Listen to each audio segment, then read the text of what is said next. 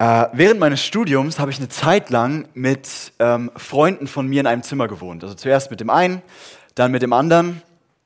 Und immer wenn ich das Deutschen erzähle, dann sind die erstmal irritiert. So, hä? Du hast dein Zimmer geteilt mit jemandem? Da hast du ja gar keinen Rückzugsort mehr gehabt. Wie habt ihr das nur gemacht? Also für mich wäre das nichts. Ja, also zugegeben, das ist äh, tatsächlich manchmal ein bisschen anstrengend, wenn man keine Privatsphäre hat, weil man die ganze Zeit aufeinander hängt. Aber ganz ehrlich, die besten Gespräche haben sich einfach ergeben abends. Ja, wenn einer von uns nach Hause gekommen ist nach einem anstrengenden Tag und man irgendwie nirgendwo anders hin konnte und da der andere war und man hat angefangen zu reden und dann irgendwie gemerkt, boah, muss man echt erzählen, was in mir eigentlich vorgeht. Aber wie ich gerade zugegeben habe, gibt es auch ganz schöne Herausforderungen. Und ich habe gelernt, eine der größten Herausforderungen, wenn man mit jemand anderem in einem Zimmer zusammenlebt, ist der nächtliche Toilettengang. Ich weiß nicht, ob ihr schon mal drüber nachgedacht habt, aber die größte Schwierigkeit liegt darin, vom Bett zur Toilette zu kommen, ohne deinen Mitbewohner aufzuwecken. Und wie das halt in so einem Studentenzimmer ist, äh, gibt es dann unendlich viele Hindernisse, Gegenstände, die einem dieses Ziel verwehren können. Ja, wir haben dann irgendwie unsere Gitarre auf den Boden gelegt, so schlau wie wir sind oder, oder sowas. Ähm, Wäscheständer, Couchtisch, was auch immer. Und, und es gibt immer irgendwas, wogegen ich laufen könnte und es auch mit Sicherheit werde. Ich wähle immer genau den Weg äh, auf, das, auf den Gegenstand zu. Und ich habe dann irgendwann den, den nächtlichen Gang der Klogänger entwickelt. Ich weiß nicht, ob ihr den kennt, der geht so damit ich irgendwie zum, zum Klo komme, ohne ihn aufzuwecken.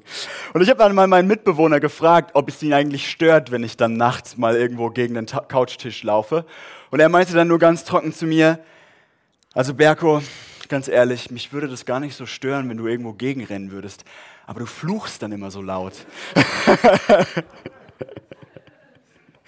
das eine oder andere Ehepaar unter euch kann da bestimmt ein Lied von singen. Also die Dunkelheit ist eine wirkliche Herausforderung für uns Menschen. Wenn wir nicht sehen, dann geht es ganz schnell, dass wir gegen allerhand Gegenstände laufen. Und wie gut ist es da, dass Johannes in seinem ersten Brief gleich zu Anfang Folgendes schreibt. Die Botschaft, die wir von Jesus Christus empfangen haben und die wir an euch weitergeben, lautet, Gott ist Licht hat mir manchmal leider nachts nicht geholfen. Aber Gott ist Licht. Bei ihm gibt es nicht die geringste Spur von Finsternis. Und Theologen haben sich viele Gedanken darüber gemacht, was genau Johannes jetzt mit dieser Aussage meinen könnte, dass Gott Licht ist. Es gibt da ganz viele verschiedene Ideen und ich glaube, dass die Ideen sich auch nicht gegenseitig unbedingt ausschließen. Ich glaube, die Idee von so einem Bild ist, dass es ganz viele Möglichkeiten gibt, das zu verstehen. Aber natürlich eine der, der naheliegenden und klassischsten Deutungen ist ganz einfach die. Gott ist gut. Also so wie Licht gut ist, ist auch Gott gut. Und das ist in der damaligen Zeit vielleicht noch ein viel eindrücklicheres Bild als heute. Muss man sich mal überlegen. Also damals bedeutete Dunkelheit Gefahr. Nachts außerhalb eines äh, Ortes zu sein, wo Licht ist, war gefährlich. Da haben Diebe auf dich gelauert oder es gab wilde Tiere, die nachts umhergestriffen sind. Du konntest nicht sehen, wo du hinläufst, du konntest dich verirren in der Wildnis. Und so können wir diesen ersten Vers, von dem Johannes ja ganz bedeutend schreibt, dass es die Botschaft sei, die, die sie von Jesus empfang, empfangen hätten und die sie nun weitergeben wollen, einordnen. Also Gott ist Licht, das heißt, er ist gut. In ihm ist kein Böses, kein Unheil, keine Gefahr, kein, keine Ungerechtigkeit, ja, keine Hinterhältigkeit, da ist kein Egoismus, keine Gier. Er ist das, was die biblische Sprache für unsere Kultur vielleicht ein wenig unvertraut rein oder heilig nennt. Also soweit so gut. Aber ich glaube, diese Aussage, dass Gott Licht ist, die bedeutet noch mehr. Und ich liebe, wie das der deutsche Theologe Adolf Schlatter ausgedrückt hat. Ich habe euch das Zitat mitgebracht. Er schreibt oder er, er sagt, Gott ist Licht. Das sagt uns nicht bloß, wie er für sich ist, also gut und rein und heilig, Energie, all das, was wir gerade besprochen haben, sondern zugleich, wie er sich uns gegenüber verhält und was er uns tut. Das Licht strahlt in die Welt hinaus und sein Werk ist zu scheinen. Es ist nicht nur hell, sondern macht alles hell, denn es geht in unser Auge ein und versetzt uns selbst in die Helligkeit. Denn es geht in unser Auge ein und versetzt uns selbst in die Helligkeit. Das ist ein bisschen altes Deutsch. Aber das Bild ist eigentlich ganz einfach. Also das Bild ist folgendes. So wie Menschen nur mit Hilfe einer Lichtquelle sehen können, der Sonne, einer Glühbirne oder was auch immer. So brauchen wir Menschen Gott als Licht, um wirklich sehen zu können. Natürlich im übertragenen Sinne. Ne? Wir brauchen Gott, damit unsere Herzen wirklich sehen können. Und mit Herz ist hier nicht nur irgendwie die Emotion gemeint, sondern immer wenn wir biblisch von einem Herzen sprechen, dann meinen wir damit alles. Unser Wille, unser Verstand, auch unser Fühlen, alles. Wir brauchen Gott, um wirklich sehen zu können. Es ist wie die Brille, die mein Papa aufsetzen muss, wenn er die Bibel vorne auf der Bühne vorlesen möchte. Und sein Arm ist mit der Zeit immer länger geworden und immer länger geworden. Ohne die Brille kann mein Papa nicht lesen, was in dieser Bibel steht. Und es ist wie das Licht, das wir nachts anmachen könnten, um aufs Klo zu gehen und nicht in irgendwelche Gegenstände zu laufen. Man könnte sagen, Gott ist Licht und er hilft uns, Unordnung und Hindernisse zu sehen so wie das Licht nachts helfen kann, Unordnung und Hindernisse zu sehen. Die Dinge, die unser Herz vielleicht unordentlich machen und gegen die wir laufen würden ohne ihn. Aber wie funktioniert das, dass Gott Licht ist? Ich habe mal so ein bisschen nachgedacht und mir ist ein Beispiel eingefallen. Als ich jünger war, war es eines meiner Lebensziele, immer total cool zu sein. Ich wollte immer total cool angezogen sein und mich immer cool verhalten. Das war ganz wichtig, so mit 13, 14. Und wir sind immer mit einer Familie in den Urlaub gefahren und die hatten einen Sohn, die Familie, der war na, zwei, drei Jahre älter als ich. Und ich weiß, dass ich immer gedacht habe, boah, ich bin jetzt cool und ich bin irgendwie, ich habe coole Klamotten an und ich sehe gut aus und sowas. Und dann sind wir mit diesem Jungen in den Urlaub gefahren und ich habe gedacht, wow, so sieht echte Coolheit aus.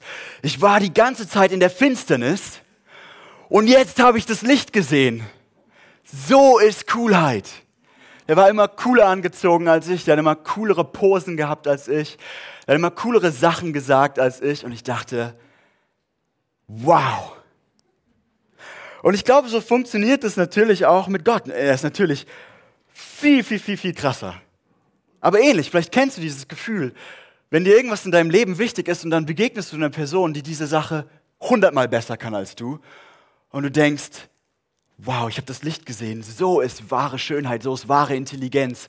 Und jetzt stell dir einen Gott vor, der unendlich gut ist, der unendlich heilig ist, der unendlich Liebe ist. Und wenn du dem begegnest, dann ist es wie wenn jemand das Licht anmacht und du denkst, wow, ich habe endlich wahre Liebe, Gerechtigkeit, Schönheit gesehen. Ich war in der Dunkelheit und jetzt bin ich im Licht. So ist das mit Gott.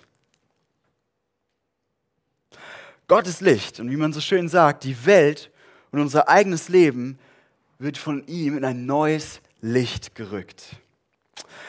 Aber die Bibel lehrt im Umkehrschluss auch, ohne Gott sind wir blind. Das ist irgendwie ähm, ziemlich hart zu hören, glaube ich. Ne? So wie ich dachte, die ganze Zeit, ich sei schon cool. Und als ich dann diesem Freund begegnet bin im Urlaub, realisiert habe, ich habe die ganze Zeit völlig falsch gedacht, dass ich cool wäre. Das ist cool und nicht ich. So kann es uns auch mit Gott gehen. Wir denken, wir seien gut. Wir denken, hey, wir sind doch eigentlich total liebevoll. Wir denken, wir seien gerecht. Aber eigentlich tappen wir im Dunkeln. Wir haben oft gar keine Ahnung, was wirklich alles um uns herum und in uns drinne abgeht. Und ich glaube, die Wahrheit ist, wir alle werden ganz sicher in irgendwelche Gegenstände laufen in unserem Herzen. Und darum spricht Johannes hier in unserem Text von zwei Wegen, die wir in unserem Leben gehen können. Ähm, und wenn ihr eure Bibeln dabei habt, dann ist es, glaube ich, cool, wenn ihr die aufschlagt und das mitverfolgt. Das ist 1. Johannes 1, 5 bis 10. Wer von euch kennt den Film Matrix? Wer hat den schon mal gesehen? Matrix. Okay, nur ein paar. Ich erkläre kurz den Plot. Also in Matrix geht es um Neo. Neo ist der Auserwählte. Er ist ein Normalo am Anfang, denkt man, der, der sich mit Computerhacken und sowas auskennt und der aber irgendwie immer die Ahnung hat, irgendwas in meinem Leben ist nicht richtig. Irgendwie habe ich noch nicht die ganze Wahrheit gesehen. Irgendwas fehlt. Irgendwie fehlt mir Licht. Ich lebe noch in der Dunkelheit. Und dann eines Tages begegnet Neo dem mysteriösen Morpheus. Morpheus hat so einen coolen, langen Ledermantel an und eine Sonnenbrille auf, selbst in dunklen Zimmern. Äh, und, und Neo hört von Morpheus folgendes. Morpheus sagt zu Neo, du hast eine Entscheidung. Es gibt zwei Pillen, die du nehmen kannst. Du kannst die rote Pille nehmen oder du kannst die blaue Pille nehmen. Und dann sagt Morpheus, und wenn du die rote Pille nimmst, dann wirst du aufwachen. Dann wirst du die Welt sehen, wie sie wirklich ist. Aber sei gewarnt. Es kann sein, dass es dich völlig fertig macht. Oder du kannst die blaue Pille nehmen. Und wenn du die blaue Pille nimmst, dann schläfst du direkt ein und morgen wachst du auf und du hast völlig vergessen, dass es mich gibt. Du kannst dich an nichts mehr erinnern und du lebst einfach dein Leben weiter, wie es die ganze Zeit war. Und was Johannes in den Versen in seinem Brief macht, ist eigentlich genau das. Er zeigt uns zwei Wege auf. Er sagt, es gibt zwei Wege. Es gibt eine rote Pille und es gibt eine blaue Pille. Es gibt den Weg der Finsternis, wo wir uns verstecken vor diesem Licht Gottes das unser Leben ausleuchtet und das uns ein neues Licht gibt, mit dem wir die Welt sehen. Oder du kannst die andere, die blaue Pille nehmen. Du kannst einfach so bleiben. Das ist der Weg der Finster. Äh, der, der, nee, oder du kannst die rote Pille nehmen, Entschuldigung. Und kannst lernen, wie, wie Gott dein Leben erhält. Also die blaue Pille, der Weg äh, der Finsternis und die rote Pille, der Weg des Lichts. Und er stellt, Johannes stellt uns vor diese Wahl. Welchen Weg willst du wählen? Und ich finde es cool, weil Johannes macht es wie so Ping-Pong in diesem Text. Also der Text ist cool aufgebaut. Ich habe es euch mal mitgebracht. Johannes schreibt, wenn wir behaupten, mit Gott verbunden zu sein, in Wirklichkeit aber in der Finsternis leben, lügen wir und unser Verhalten steht im Widerspruch zur Wahrheit. Blaue Pille, Weg der Finsternis. Wenn wir jedoch im Licht leben, so wie Gott im Licht ist, sind wir miteinander verbunden und das Blut Jesu, seines Sohnes, reinigt uns von aller Sünde. Rote Pille, Weg des Lichts. Wenn wir behaupten, ohne Sünde zu sein, betrügen wir uns selbst und verschließen uns der Wahrheit. Blaue Pille. Weg der Finsternis. Doch wenn wir unsere Sünde bekennen, erweist Gott sich als treu und gerecht. Er vergibt uns unsere Sünden und reinigt uns von allem Unrecht, das wir begangen haben. Rote Pille, Weg des Lichts. Und dann wieder die blaue Pille. Wenn wir behaupten, wir hätten nicht gesündigt, machen wir Gott zum Lügner und geben seinem Wort keinen Raum in unserem Leben, der Weg der Finsternis. Lass uns diese beiden Wege mal anschauen. Also es gibt diesen Weg der Finsternis. Johannes schreibt, dass wir auf diesem Weg sind, wenn wir nach außen behaupten, mit Gott verbunden zu sein, aber, aber nach innen sieht es anders aus. Also wir sind nicht, wir leben nicht in der Wahrheit im Sinne von, ja, wir, wir sind nicht echt. Wir erzählen nicht wirklich, was in uns vorgeht. Wir behaupten, ja, ja, bei uns ist alles super, bei uns läuft alles perfekt. Und das sind die, die die blaue Pille wählen und einfach weiter ihr Leben leben wollen, wie es schon die ganze Zeit war.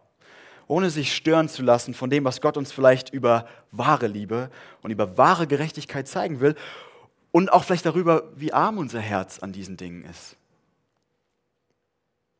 Aber was soll darum, daran so schlimm sein? Also ganz ehrlich, ja, ein bisschen muss doch auch jeder schauen, dass er seine Gedanken bei sich behält, dass er ein bisschen aufpasst, so mit wem bin ich jetzt echt und ehrlich und mit wem nicht das stimmt auch. Aber was ist daran so schlimm, wenn man das einfach für sich behält, denn keiner ist doch perfekt? Und ich glaube, dass wir in Vers 6, 8 und 10 die Antwort finden. Dort steht, wenn wir den Weg der Finsternis gehen und gleichzeitig behaupten, im Licht zu sein, dann lügen wir. Das ist in Vers 6. Wir betrügen uns selbst in Vers, äh, Vers 8. Und in Vers 10, wir machen Gott zum Lügner. Und ich finde es total spannend, dass hier im Prinzip alle drei Beziehungsebenen äh, aufgerissen sind. Na, also wir belügen einander, die Beziehung zu anderen. Wir belügen uns selbst, die Beziehung zu mir selbst. Und wir machen Gott zum Lügner, die Beziehung zu Gott. Und ich glaube, was Johannes hier uns zeigen möchte, ist, ist einfach das, in der Finsternis leben, diesen Weg der Finsternis zu gehen, das zerstört Beziehung. Das zerstört Gemeinschaft.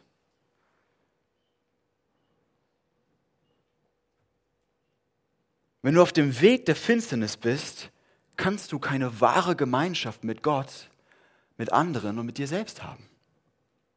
Und ich finde, wenn man darüber nachdenkt, ergibt es auch Sinn. Also, wenn du nicht ehrlich bist und mit dem, also wer und was du eigentlich bist und was in dir eigentlich auch, auch da, da so an, mal, an Mist in deinem Herzen manchmal unterwegs ist, dann ist da immer so eine Grenze, immer so eine Mauer zwischen dir und anderen. Und ich sage nicht, du musst mit jedem ehrlich sein, aber, aber wenn du das mit niemandem bist, dann hast du niemanden, der dich wirklich kennt.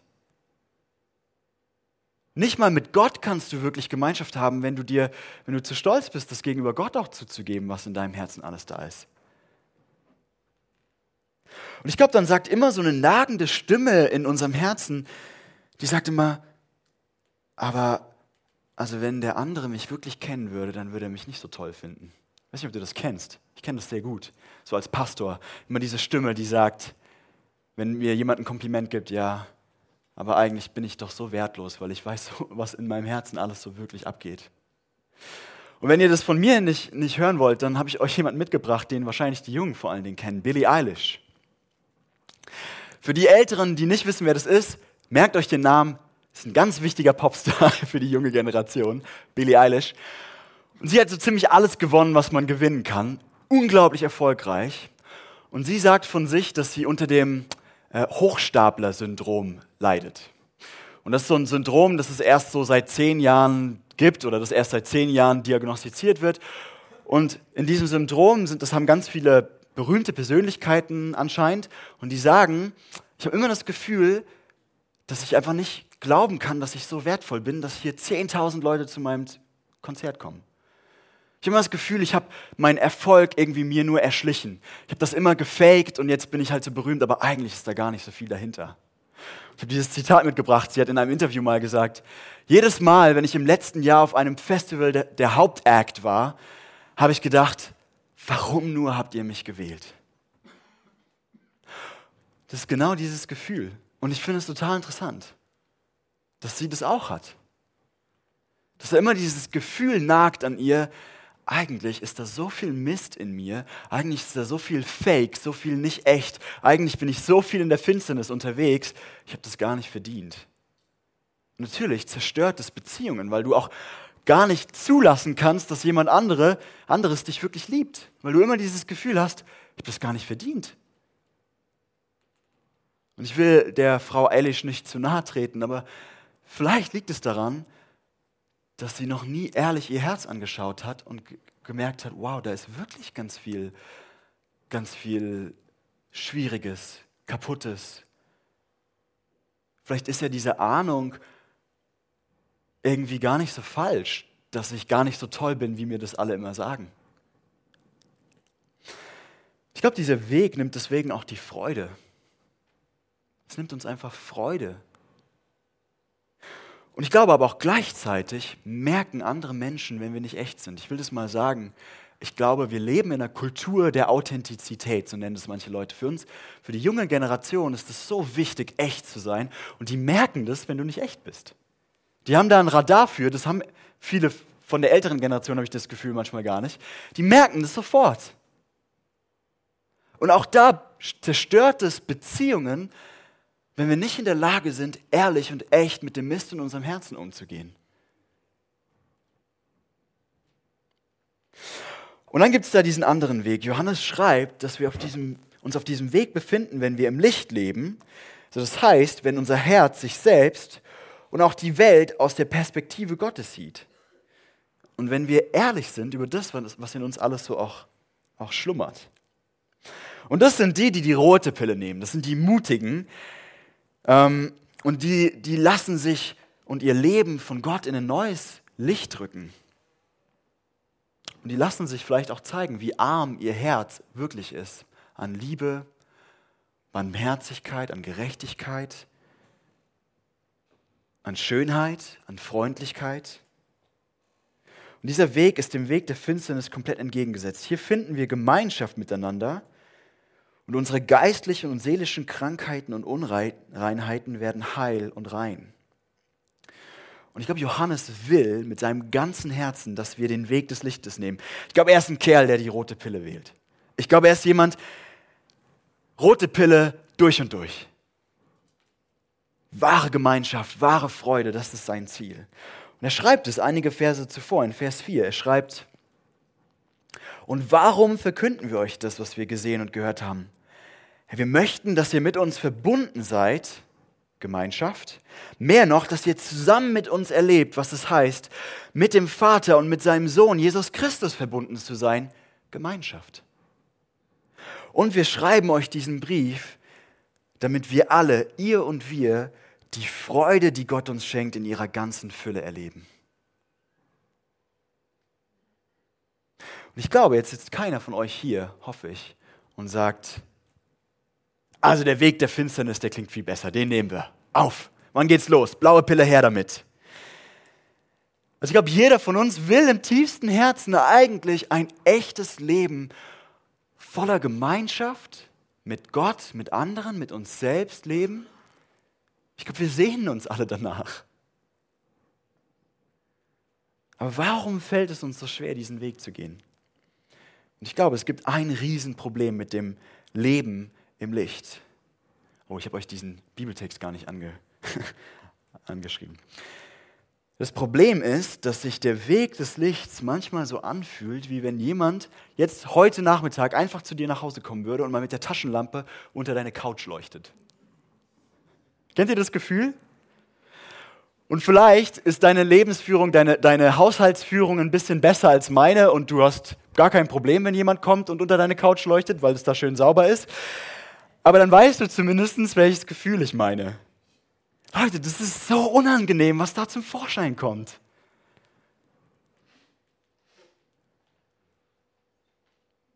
Das ist so unangenehm, so wie das für mich unangenehm war, das zu erleben, als ich im Urlaub mit meinem Freund da war und ich gemerkt habe, boah, so, so, cool, so weit ist es mit meiner Coolness gar nicht her. So cool bin ich gar nicht. Und es ist so unangenehm, wenn das Licht unseres Herzens angeknipst wird. Da kommt Neid und Eifersucht zum Vorschein. Und da dachte man lange, ach, da bin ich eigentlich gegen gefeit. Lust, Lust, die man immer auf einem respektablen Niveau gehalten hat. Habsucht und Gier, die man in anderen, den Reichen da draußen immer kritisiert hat und dann merkt, boah, mein Herz ist so zerfressen davon. Da kommt zum Vorschein, wie sehr man Angst hat, und überhaupt nicht auf Gott vertraut. Und ich glaube auch, was mir ganz oft geht, wie wenig ich Gott eigentlich wirklich liebe. Ich weiß nicht, ob ihr das schon mal gemerkt habt. Manchmal in meiner stillen Zeit denke ich, Mann, bei all dem, Gott, was du für mich getan hast, sollte ich springend und singend durch die Welt rennen. Und es ist so nicht. Und nur weil ich hier vorne stehe und Pastor bin, geht mir das nicht anders. So oft erlebe ich, wie Gott ein weiteres Zimmer in meinem Herzen das Licht anknipst und sagt, hier räumen wir jetzt mal auf. Und ich denke, nee, es tut weh. Natürlicherweise neigen wir Menschen deswegen zu dem Weg der Finsternis. Es ist so viel einfacher, sich von der Wahrheit über einen selbst zu verstecken. Und ich glaube, wir flüchten uns. Wir haben alle unsere Lieblingsstrategien davor, davon zu rennen davor. Ja, entweder flüchten wir uns in Vergnügungen. Man kann super sein Herz einfach taub machen mit Netflix oder weiß nicht was, Fernsehen.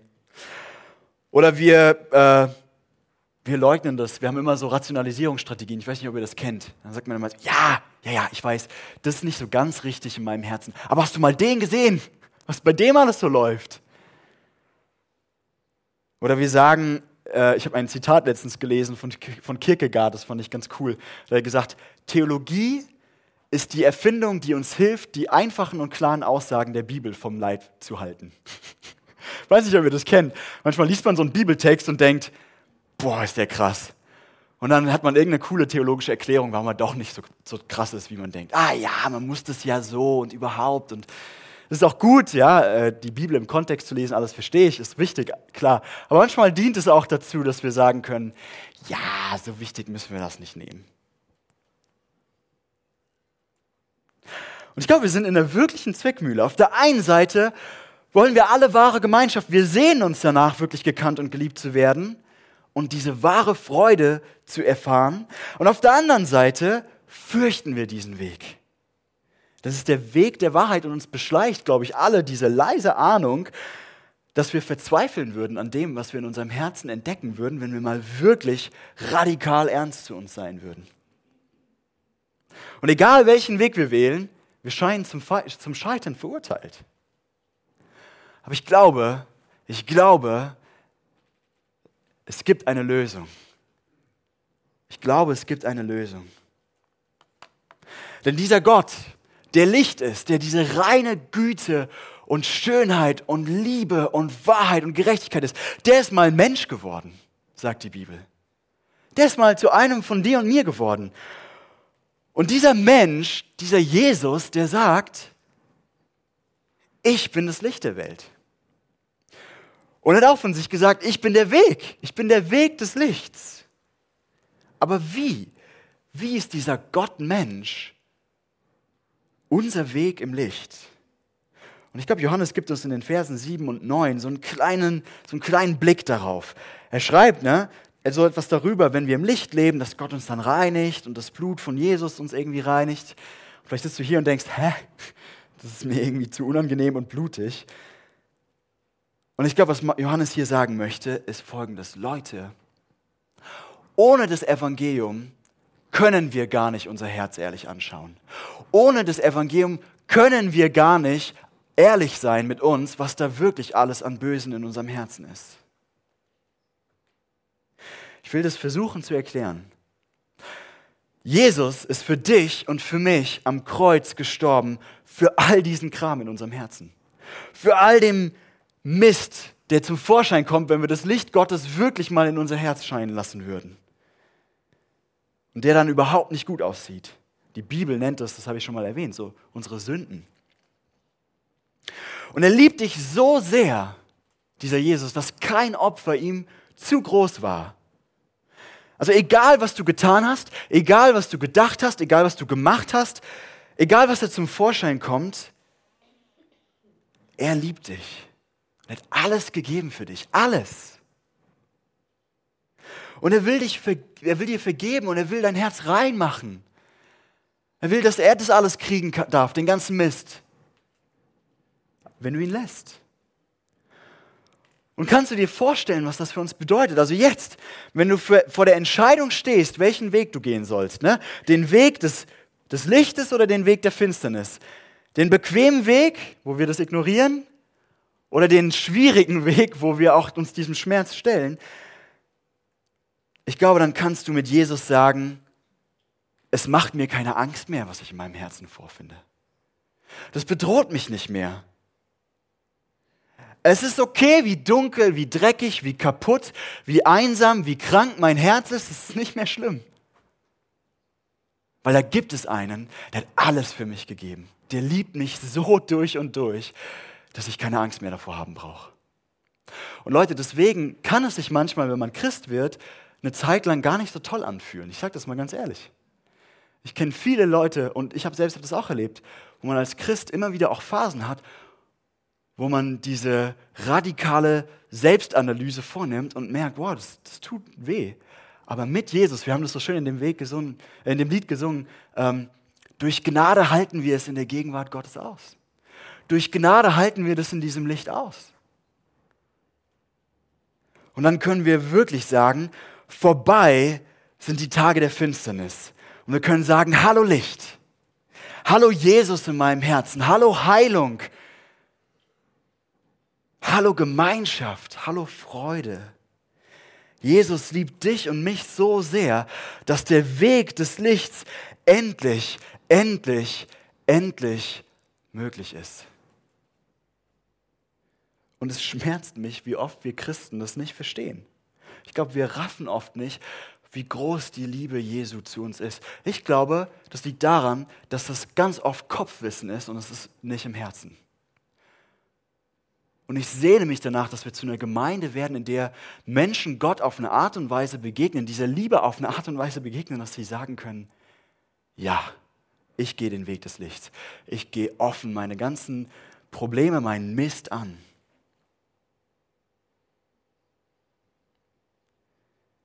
Ich erlebe so viele junge Menschen, die zutiefst verwundet sind von christlichen Familien, wo nach außen hin alles heilig gespielt wird und nach innen ist so viel Kaputtes in der Familie. Und ich weiß auch, dass das in meinem Leben immer wieder die Gefahr ist. Das sind gewalttätige und jähzornige Väter, gefühlskalte und lieblose Mütter, da ist ständiger Streit, das ist nie ein Wort der Liebe und Zustimmung, da sind Gedanken der Lust auf einen anderen Partner außerhalb der Ehe. Dann geht die Ehe kaputt. Da ist Stolz, das Habgier unter Verwandten. Da ist Hochmut. Und die Liste ist noch so, so lang. Leute, ich sage nicht, dass ich das jetzt hier alles an den Pranger stelle. Ich bin ja genauso. Kurze Frage. Wer, wie viel Prozent von uns in diesem Raum sind Sünder? 100 Prozent. Wir alle. Keiner von uns ist perfekt, keiner von uns ist ohne Fehler. Aber ich sage das, weil mir das in der Seele wehtut, dass da so, so viel Schmerz ist, so wenig echte Gemeinschaft. Und ich, ich kenne so viele Christen, die ihr Leben lang ihre Probleme versuchen irgendwie zu verstecken und es kann nie Licht und Heilung reinkommen. Lass uns voller Zuversicht vertrauen, dass keine Sünde zu schlimm und keine keine Finsternis zu tief ist für die Gnade Gottes. Er ist treu und gerecht. Und wenn wir ihn an unsere schlimmsten Gedanken und Taten ranlassen, dann wird er uns reinigen. So sagt es Johannes. Und ich glaube, das ist eine Entscheidung, die wir jeden Tag neu treffen müssen. Und vielleicht sitzt du heute hier und du denkst, oh Mann, da ist echt was in meinem Leben, da muss ich mit jemandem reden. Das muss irgendwie ans Licht kommen, da muss ich rangehen, das muss sich verändern. Und dann ist meine Einladung, dass du an, zuerst zu Jesus gehst, das ist die wichtigste Adresse. Aber wenn du dann auch jemanden brauchst, mit dem du darüber reden kannst, dann darfst du gern zu mir kommen oder zum Hans Günther kommen. Oder vielleicht hast du einen Vertrauten, einen engen Vertrauten, der auch mit Jesus unterwegs ist, dem du das erzählen kannst. Und ich möchte auch hier sagen, da muss man weise sein. Also es ist nicht weise, jedem das jetzt zu erzählen, was da an Finsternis in unserem Herzen ist. Das möchte ich nicht sagen. Aber wenn du niemanden hast, dann ist heute deine Chance, dass du dir jemanden suchst. Zuerst Jesus und dann einen Bruder, eine Schwester, der dir einfach die Liebe Gottes auch ins Herz sprechen kann. Ich will euch einfach ermutigen, lasst uns gemeinsam als Gemeinde immer wieder darum kämpfen, dass wir auf diesem Licht, äh, Weg des Lichtes sind. Ich glaube, Gott lädt uns dazu ein und ich glaube, diesem, auf diesem Weg gibt es so viel Schönheit, Gemeinschaft, Heilung und Freude zu erleben.